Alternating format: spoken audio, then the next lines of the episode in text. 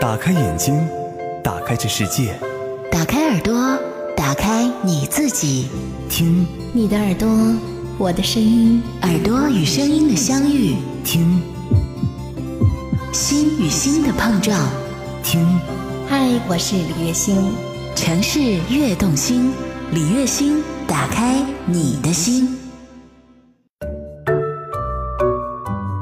带上你的心，与阅读新旅行，一起邂逅更好的风景。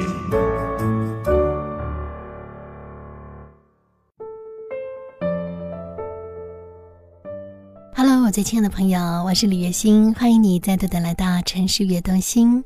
在今天节目当中，我们进行的单元是阅读新旅行。我要阅读的这本书，它的书名叫做《在人文路上遇见生命导师》。这本书很特别，它是在台湾的一所医学院，也就是台北医学院大学所举办的人文讲座。透过这些人文讲座的一些文化大师，他们编成了一本书。那么这个讲座呢，每个月他们都会邀请在台湾的一些优秀的大师级的人物，跨越了文学、哲学、历史、诗词、小说、摄影、戏剧、绘画、电影、美食、旅行等各个的领域，带着学生，带着这些未来的医生和大师们面对面。师生们透过这样一次又一次的讲座，不断的去吸取生命的养分，累积心灵的深度，让医学的人文在这所培养医生的学校里扎根而开花结果。而这样的讲座缔造了台北医学院浓郁的译文氛围，引领师生走进这些译文大师内心的世界。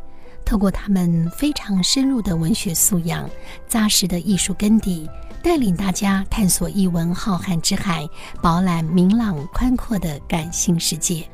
他们希望透过这一次又一次的讲座，让这些和人的生命有关的未来的医生们，能够更好的去体验人生，能够去体会人生的各种滋味，从而去尊重每一个生命。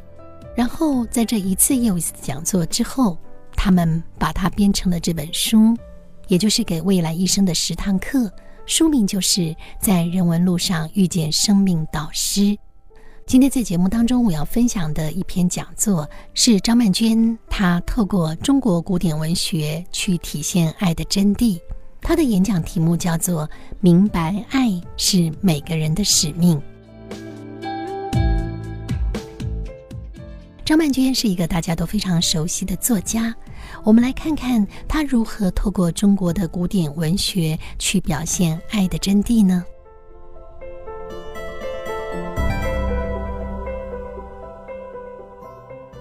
张曼娟她说，许多人认为现在的年轻时代逐渐丧失了语言表达的能力，意思并不是指他们没有办法表达。而是他们没有办法适切而且完整的去陈述想表达的事情，这当然和阅读习惯、如何使用字汇等有关。张曼娟说：“但是我从自己的伯父罹患癌症的经验中，我深切的体会到，爱这件事情应该要由语言开始。就以医护人员来说吧，他们每天努力的工作，把时间、青春、情感都奉献给了病患。”是否会因为一两句语言的表达不同，为付出的一切加分，或者是大打折扣呢？张曼娟说，她的伯父从基层公务人员开始做起，非常努力工作，而后逐步晋升到不差的职位。退休之后，因为儿女不在，没有办法在身边照顾，他就住在养老院。七十多岁的时候，更由于癌症缠身。经常都要到医院治疗，得了癌症固然是痛苦的，他还是常常思索自己是不是能够帮助别人。因此，只要医生问他是不是愿意参与新药人体试验，他都会答应。他会这样的勇于尝试，是因为认为自己可以提供一项新的数据，就算失败，反正他年事已高，又有癌症，能够贡献一己的微薄之力，又有何不可呢？他还在意识清醒的时候，签下了大体捐赠的同意书，希望自己的大体有助于医学生的研究。以目前的风气，捐赠大体并不普遍，而作为晚辈的我们，听到他的做法，也觉得十分震撼和感佩。张曼娟说：“伯父对我的影响很深，他让我看见，哪怕生命走到最后一刻，仍可以有所贡献，而这份贡献将使我们体察到自身的存在感。此外，他发现。”伯父完全不惧怕死亡，他经常说：“死亡并不可怕，只是一场长久的睡眠而已。”因为病痛，他有时候不免会感叹：“怎么罪还没有受完？”还希望自己运气再好一些，隔天起床就能够结束这样的痛苦。但他说这些话的时候，谈笑风生，丝毫没有一般人面对死亡时的恐惧。伯父在癌症末期的时候。因为痛得厉害，医生开了些止痛药给他。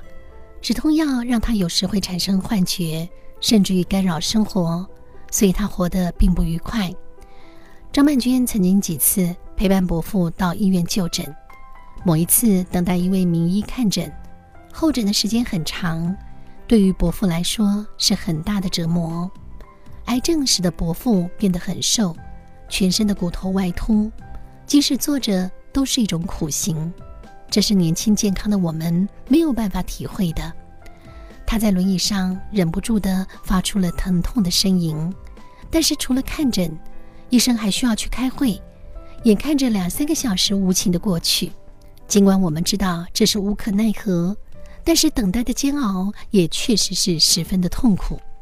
好不容易等到医师回到诊间，我推着伯父入内就诊。医生问起他的情况，伯父只说没什么，一如往常，请医生开如常的药就好。因为我目睹了他的苦痛，当时我忍耐不住问医生：“这种药的副作用已经干扰了他的生活，是不是有其他的方法能够解决呢？”这位非常忙碌的医生原本没有抬头看过我们，这个时候他终于抬起头来，看着张曼娟说：“可以啊。”可以停药啊，就让他痛嘛，让他痛得哀哀叫就好啦。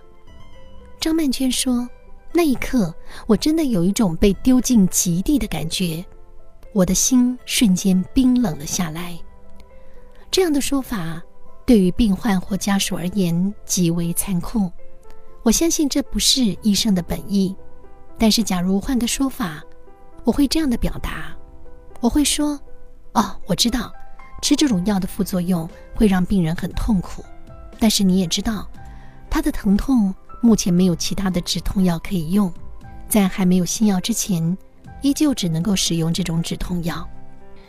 我想医师的意思应该是如此，但是他为什么要用那样的语言去深深的刺痛着患者和家属的心呢？每位医师穿上白袍的那一刻起。就要承受相当巨大的压力，投注健康与青春在工作上。尽管医疗环境短期内或许难有太大的改变，但是只需要稍微的留意自己的语言，抚慰和救赎的力量就会扩大许多。所以从那个时候开始，张曼娟意识到了，有了好的语言，才能够恰当的表现我们对于自己和他人的爱。在好的语言表达之前，不管我们对这个世界有多少的大爱，那份爱是没有办法被体会的。除此之外，张曼娟觉得，爱是一座空房子，里面摆放些什么，放了多少，一定都是我们觉得重要的事情。这些东西将会决定人会拥有什么样的生活与人生。圆圈勾勒成指纹，印在我的嘴唇。回忆苦涩的吻痕，是树根。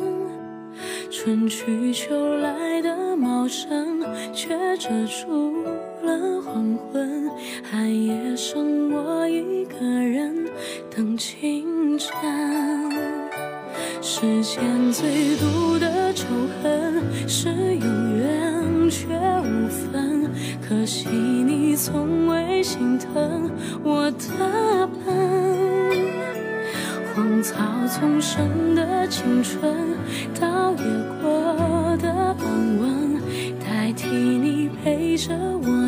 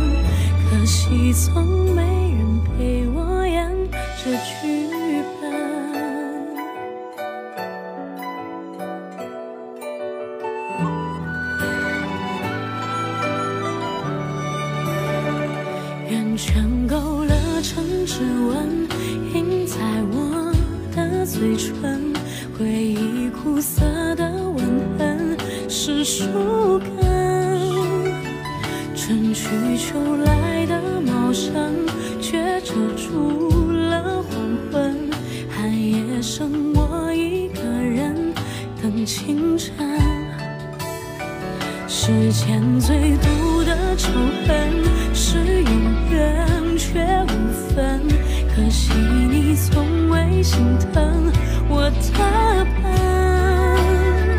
荒草丛生的青春，倒也过的安稳，代替你陪着我的是年轮，数着一圈圈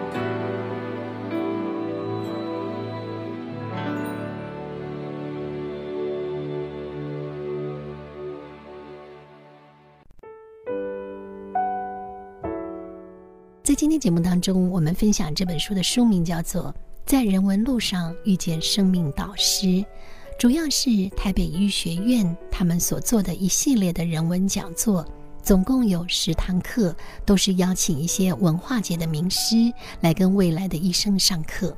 其中一堂课是由张曼娟所分享的《明白爱是每个人的使命》。刚刚他提到语言对于人的重要性，它可以给予嘲讽，它也可以给予激励。在这场演讲当中，他也提到了许多的经典。他说，人生中的各种事件都是自然的一部分，只是主观的意识让每个人有不同的反应。在庄子中就有一段记载：庄子和友人论道于何处，得出了道。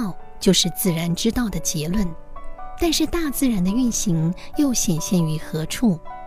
蚂蚁的身上有道，一片掉在地上的瓦片也有道，甚至于有句著名的话：“道在屎尿中。”所以道无所不在，俯拾皆是。也就是说，天地宇宙万物之间，每一件存在的事物都是自然的一部分。这同时启发、引领我们去聆听大自然的声音，也就是天籁。我们常常赞美好听的歌声是天籁之声，但是就庄子的观点，天籁是大自然中的风声，风无形无状，看不见却能够感觉到。风穿透了树洞，扫过珊瑚，浮上山顶，撩过屋梁，掠经树林，吹动衣角，都会发动不同的声音。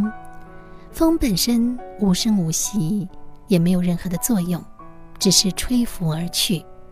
而大自然所有的运行也是如此，一切生老病死，本身没有目的和意义，仅仅如此发生。但是我们可能因此而生出了极乐或者是极苦的感受。例如生育这件事情，如果一位母亲生下了男婴，对于嫁入豪门的女性而言，可能是达成人生最大目标的欢欣，从此以后不用再烦恼；对于婆家的长辈们而言，可能是内心松了一口气的平静；对于连生着女儿的嫂嫂而言，却反而可能心生不悦、嫉妒，而同一个事件就能够引发诸多不同的想法。生老病死不也是如此吗？并不是所有的死亡都会带来伤痛。政治人物逝世的时候，这样的现象就极为明显。有些人觉得不幸而惋惜，有些人却心想这是多行不义的报应，又以死刑的存废为例。主张废死的人觉得每个人都有教化的可能，反对废死的人则觉得某些犯行本该处死。所以张曼娟经常由此思考：这两者之间难道不存在折中点吗？或者两方不能够多倾听对方的声音吗？呼吸，北极圈冰冷空气，自己。像孤单却又空虚，心底是记忆挥之不去，寻觅这忧伤何时离去？想你在每个寂寞夜里，忘记。时光中总有个你，提起那份爱刻骨铭心。或许伤痕被时间治愈。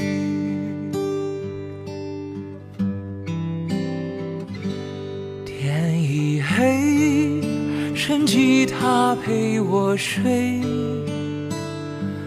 人已醉，是思念在作祟。想去追，却只能追得回安慰，等待下一次轮回。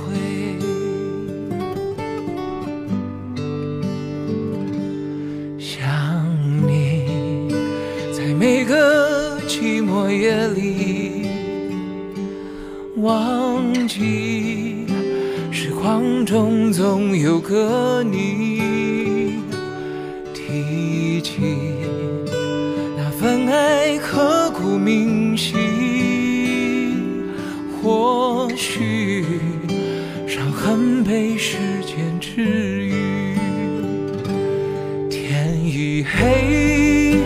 趁吉他陪我睡，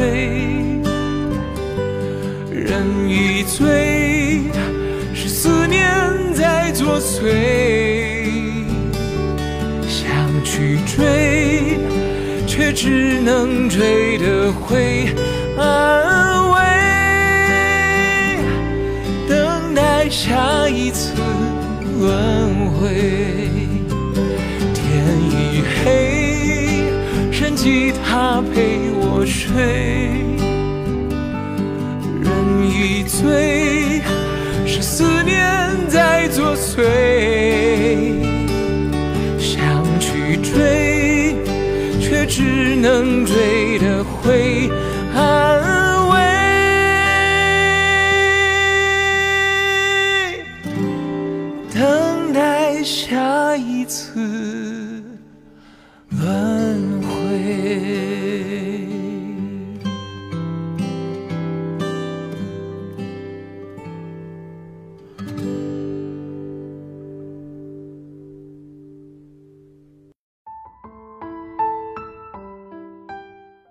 在这个社会里，每个人都能够说自己想说的话，但是大众的民主修养还是不足，也就是我们只想说自己想说的话，却不想听和我们意见相左的话。再回到关于爱的话题，常常有年轻的学子告诉张曼娟说，他们曾经是相信爱情的，但是当他们见到自己的父母相处的有如仇人，他们对爱情就失去了信心。或者他们曾经为了爱一个人付出了所有，没有想到对方竟然劈腿自己最好的朋友。世界上还有更悲惨的事吗？老实说，在爱情里，确实找不到更悲惨的了。据说人类最没有办法忍受的创伤就是背叛，而情人和自己最好的朋友在一起，意味着双重的背叛。等于就是加倍的痛苦，这当然就是最悲惨的事情。但是再悲惨，我们还是要爱呀，因为爱是我们存活在这个世界上最重要的证据。我们常常觉得自己还有许多的事情想做，还有许多的人不能原谅。但是如果有一天，医生突然宣布我们只剩下半年的寿命，此时此刻，我们要复仇还是要去爱呢？如果生命只剩下半年的时间，你愿意耗费时间买凶杀了最恨的人，反正也无谓东窗事发了，即使坐牢又如何呢？但是我们通常不愿意如此，我们想的总是那些许久没有能够联络的人，我们该去拜访他们，诉说心意，或者必定要告诉父母，过去曾经说过某句话，或者是做过某件事，并不是有意伤害他们。想要为此道歉，表达自己依然爱他们，我们会发现，当生命所剩无几的时候，我们真正想做的事，常和原先以为的是两回事。此时，我们就会明白，生命最重要的其实是爱。当我们合上眼之前的最后一刻，我们由衷希望看见的，绝对不是自己所恨的对象，而是所爱的人。我害怕你的消息不经意被谁提起，像曾贴着我耳边的气息。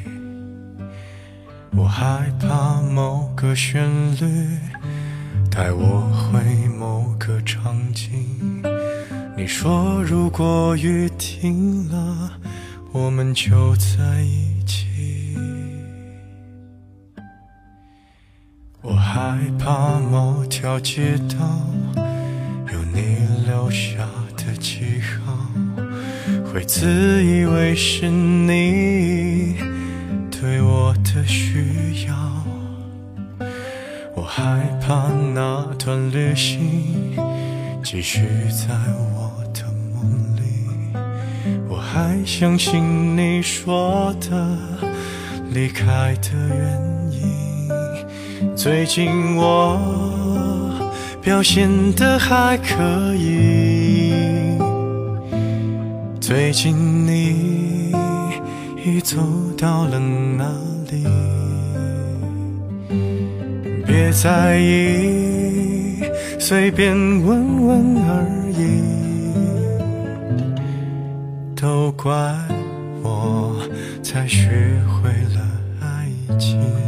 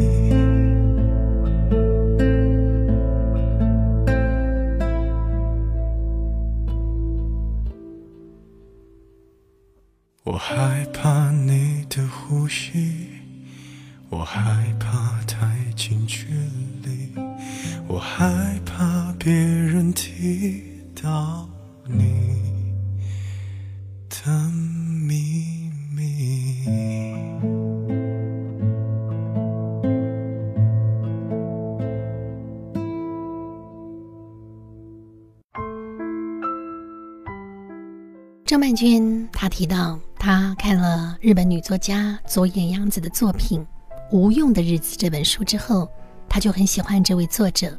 这本书是她在七十多岁罹患乳癌后的生活笔记。佐野洋子没有结婚，听到自己罹患癌症的消息的当下，她并没有惊慌，也没有感觉到痛苦，只是淡淡的心想。轮到我了吗？还好，我这个年纪也不太需要乳房了。此外，他还坦然地问医生，自己还能够活多久？医生告诉他，如果住进安宁病房，大概能够再活两年，费用大约是一千万元。他离开医院之后，从银行提领了一千万，买了一部跑车。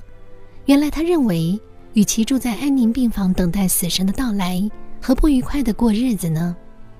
许多人害怕知道自己的死期，但是佐野洋子发现自己罹患癌症，生命只剩下两年的那一瞬间，她的心境突然自由开朗，她再也不必在乎任何人的任何想法，只需要过自己想过的日子。因为治疗，她开始掉发之后，她干脆把头发理光，变得更加的自在，没有挂碍和烦恼了。她还谈到。每个人都鼓励他勇敢地对抗癌症，他却想着，人为什么要活得那么累？终其一生都在对抗这个，对抗那个，不如就和癌症共同的生存吧。他按照自己的方式过活，坚持这样的信念，直到死去。张曼娟说：“阅读他的作品，直叫人觉得真是活一天赚一天。”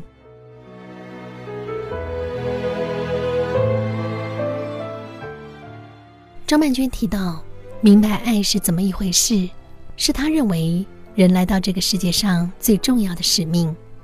她经常参与各种活动，教书、写作，似乎都在用各式各样的方式问自己：爱究竟是怎么一回事？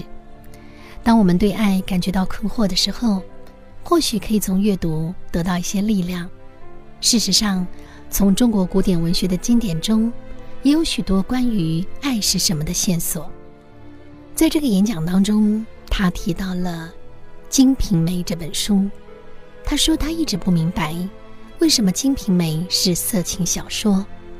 初读的时候只觉得恐怖，它完全没有办法勾起人们的情欲，描写的都是可怕的性爱场面，仿佛原始禽兽的缠斗，毫无我们期待的罗曼蒂克，只是做了再做。感受不出其中有爱，在宴好的同时，女方往往会对西门庆说：“我看某某人有件好漂亮的裙子，你说什么时候给我买一件？”这句话让张曼娟觉得真是不可思议。年纪稍长之后，再读《金瓶梅》，她突然有了一些领悟。曾经有评论家说，《金瓶梅》是一本哀书，而她到了年过半百之后，才明白个中的道理。西门庆的兽性极强，当他一步步的拾回人性，舍弃一切酒色财气的欲望，逐渐明白爱的真谛，几乎有望成为一个因爱而活着的人。但是他却失落了爱，又被重重打回了一个更没有退路的处境，只能够层层的崩坏，沉沦到底。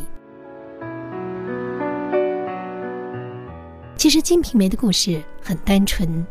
这位名为西门庆的痞子，为了享有酒色财气，他的生意规模变大，又担忧只是经商还是有风险，就想尽办法由小官开始，一路买通到宰相家，希望能够得到更高的官职。这何尝不是一个力争上游的例子？说来也并不是一件坏事。而对于性爱，他希望成为举国第一、境内无双的高手。这说得上也是一个积极奋发，倒也没什么不适之处。而《金瓶梅》中至为关键的女性角色，其实并不是潘金莲，而是《金瓶梅》当中的平，也就是李瓶儿。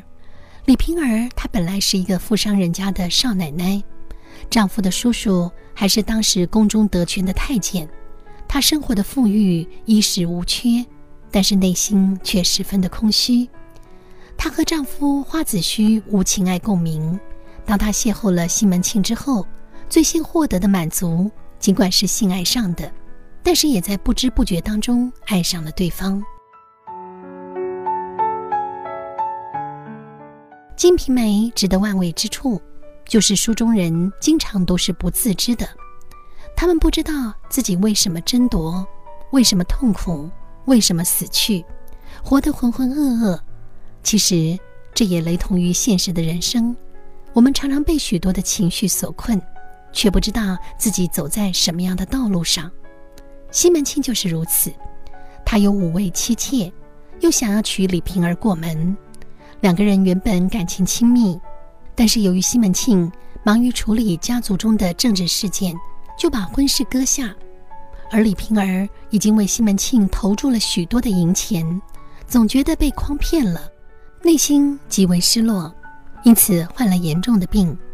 更可怕的是，而在重病的过程当中，他更加的认知西门庆对他的重要。后来几经波折，李瓶儿终于进了西门庆的家门。不过要在其中生活真的很不易，毕竟遇上了最难摆平的潘金莲。相比之下，潘金莲和李瓶儿是完全不同的类型。虽然表面看起来，都是背着丈夫出轨，也都和西门庆共同生活。但是潘金莲年少坎坷，她有着无穷无尽的欲望，因此完全沉溺于性事上。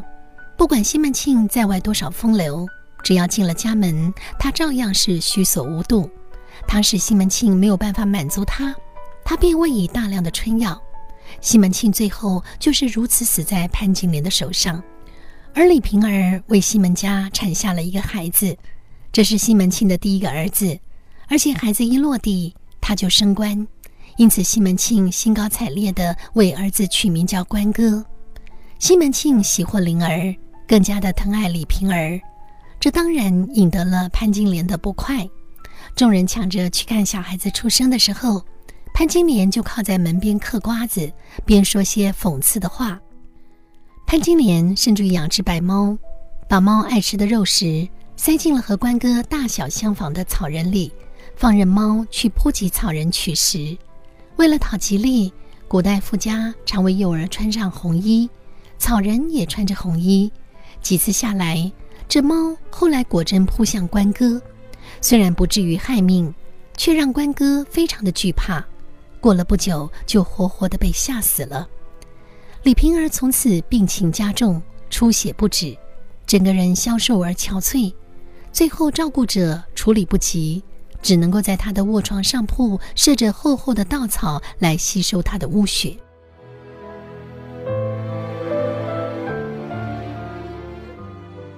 西门庆尽管是四处寻花问柳，阅人无数，家中还有一个厉害的潘金莲，但是他每天回家之后。一定要走进李瓶儿的房间，陪在她边，握着她的手谈话。即使李瓶儿驱赶他，他却只想在此与他相伴，两人相拥而眠。这丝毫无关情欲，分明是爱。但是西门庆始终不明白。李瓶儿病入膏肓，药石罔效之际，西门庆求助于命理，算命师坦言他福分已尽，并且特别的耳提面命，要西门庆在他过世的时候绝对不可进他的房间，否则将危及未来的官场前途，甚至于有性命之虑。但是就在李瓶儿即将离世的当晚。西门庆在屋外坐立难安，最后还是躲进了李瓶儿的房间。李瓶儿惊愕万分，但是西门庆就是想见他，和他说话。最后，李瓶儿对他说：“我死了不要紧，只是担心此后丢下你孤零零一个，无人疼爱照顾，该怎么办呢？”这句话让人很震惊。有谁会认为西门庆是孤身一人呢？众多的妻妾不说，还有无数的酒肉朋友，奴仆成群。但是只有李瓶儿清楚地看见西门庆的孤单。换言之，他知道西门庆身边除了自己，没有一个真心爱他的人。在他眼中的西门庆正是决然一身。李瓶儿去世之后，西门庆果然极端失控，到了极度病态的地步。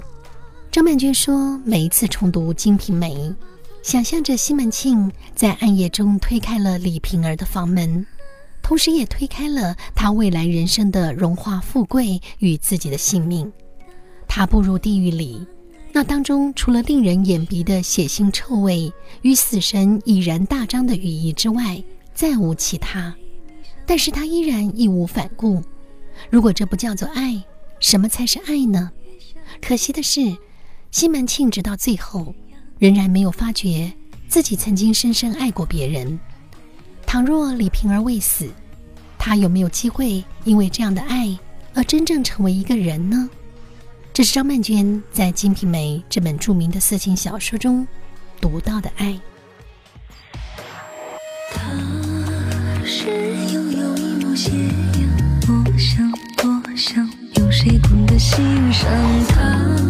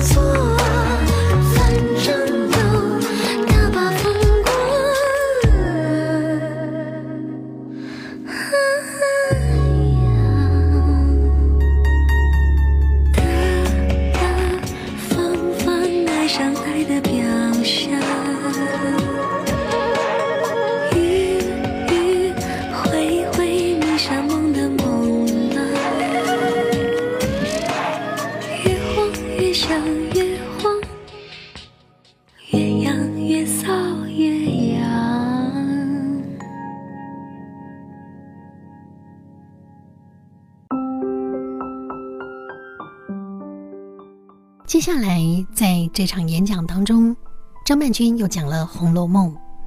他说，《红楼梦》是一本纯爱的小说，最重要的原因是因为它塑造了一个纯爱的人物。这个人物不是林黛玉，而是贾宝玉。贾宝玉是一个真正懂得什么是爱的人。大观园里所有的姐妹们，纵然绝大多数是家中的奴婢，但是她都平等视之。他不认为自己的身份比较高，也不觉得自己是他们的主人，甚至于多数时候，他都把自己真挚的情感交托在这些姐妹手中。但是他最爱的还是林黛玉，原因很简单：大观园中真正和他生气相通的人只有林黛玉。张曼娟说，她常觉得爱与体贴是密不可分的。当我们爱一个人，经常会忽略对方的需求，注重的总是自己想给对方什么。但是真正的爱，应该是问对方想做什么。当对方真正需要的是一个人的时候，我们有没有足够的勇气说：“好，没有关系，因为我爱你。”所以你去做你想做的，我在这里等候就好。在《红楼梦》中有一个小小的桥段，这个桥段让张曼娟眼前一亮。她说：“某一天白天，贾宝玉问林黛玉当晚是否有活动，林黛玉回答说晚上要等宝姐姐吃饭。宝玉就说：如此我便不来了。”你们姐妹可以尽兴的谈。将近黄昏，大观园下起雨来，直至入夜。贾宝玉在怡红院里寻思：如果一直下雨，或许宝姐姐就不会去找林妹妹。她独自一个人坐在潇湘馆里，外面是竹林，听着雨声，岂不凄凉吗？既然如此，我就去找她吧。披上了蓑衣，穿上了木屐，带上伞。由丫鬟提灯引路，贾宝玉从怡红院前往潇湘馆。林黛玉果然因为薛宝钗没有能够前来，感觉到无聊，正准备早早就睡。丫鬟通报之后，林黛玉起身应门。贾宝玉提着灯，想照看林妹妹的气色好不好。当他举灯准备照向黛玉之时，作者描写他右手将灯举向林妹妹。左手放在她眼前，稍微遮着灯光，这是一个非常细微的动作，让人怦然心动。这是何等的体贴！即便是为确认黛玉的气色而提灯去照，但是宝玉体贴他有暗处不出，加上身子较弱，通常比较畏光，因此想到遮住他的眼睛。只是一句话，而如果是演出，也顶多两秒钟的场景。但这完全将我们所体认的宝黛的爱情发挥到淋漓尽致，一定是对一个人极致有爱，才会知道对方的喜恶，体贴对方的需要。宝玉觉得黛玉会寂寞而去探望他，也体贴此刻的他可能未怕太强的光线，所以稍微的替他遮挡。《红楼梦》给了我们深刻的启示：爱不需要轰轰烈烈。而要细水长流，说来简单，但是很多时候水越来越细，最后就不流了。细水要能够长流，其实并不是一件容易的事。张曼娟说，在庄子大宗师中说：“泉河与项羽处于陆，相许以诗，相濡以沫，不如相忘于江湖。”当泉水干涸了，雨破落于陆地，他们就会张开嘴来，将潮湿的气息或唾沫吐向彼此，让彼此可以舒服一些，增加存活的机会。但是庄子认为，与其相濡以沫，不如相忘于江湖。江湖才是鱼应该去的所在，那里有无穷无尽的水，使鱼得以生存。如果是缺乏足够相爱的感觉，或者是缘分，与其两个人束缚在一起，不如就让彼此回到最自然的状态。常常有人说，如果我们相处或者是相爱的资源濒临匮乏，何必还要苦苦的相守？这不见得只能够用在爱情上，有时候也可以用来谈人际关系。曾经觉得某些朋友是一生的朋友，后来因为环境不同。彼此的价值观渐行渐远，不妨就渐行渐远吧。也许有一天机缘再起，山水不转人常转，又遇在一起了呢。如果有感觉，就再继续交往；如果没有，便分开。其实爱不是必然，而是一个过程。先有一个爱的感觉，由此出发，经过共同相处的互动，得到许多的回忆、愉悦及成长。其后，或许爱可以继续，也或许爱有一天将会结束。我们要面对爱不是永恒的事实，人也并非永恒，我们总在改变，爱也会随着改变。有些人变得越来越相爱，自然也有些人变得不再爱了。当我们对此困惑的时候，请想着，这一切都是自然的一部分。所以无论如何，不要放弃爱，也不要忘记爱。张曼娟的。明白，爱是每个人的使命。张曼娟在写作之初就提出了缘起不灭的信念。三十多年的写作、阅读和生命，似乎一路印证，逐步化作更为切实的体悟与叮咛。他的书不止安慰了万千的读者。他自己又何尝不是在文字的养分中，逐渐的去强化他的心灵，看透世间的情感呢？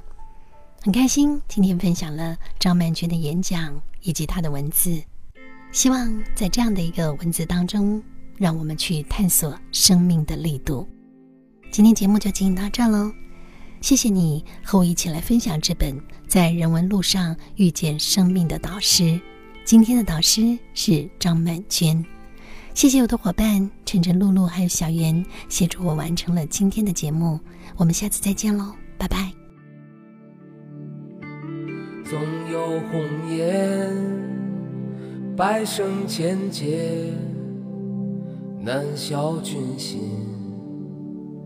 万古情仇，清风之巅。山外之山，晚霞起照，星夜。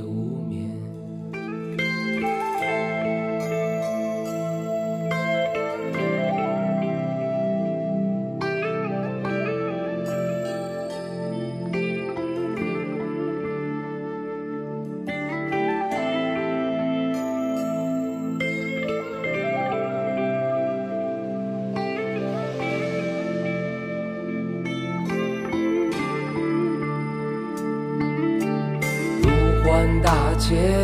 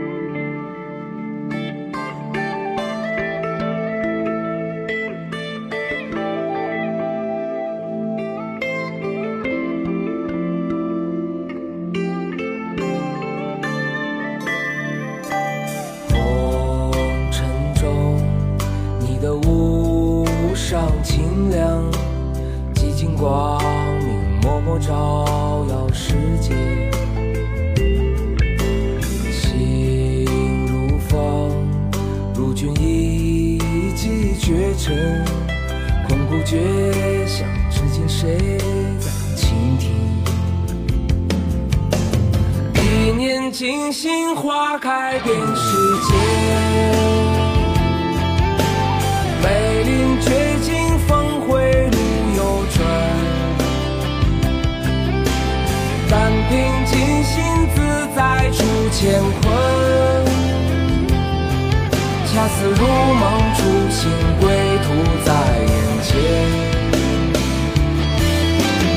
静听天涯静默山水间，倾听晚风拂柳笛声残，踏破芒鞋烟雨任平生，会心间。